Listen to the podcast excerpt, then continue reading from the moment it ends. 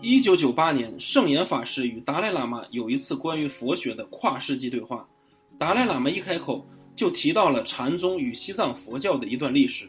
曾经，汉人禅宗和尚摩诃衍来西藏传法，谈禅宗顿悟，吸引了大批的信徒。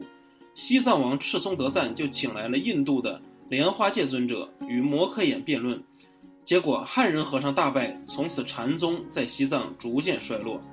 达赖喇嘛提起这件事情，有藏传佛法更高一筹的意味。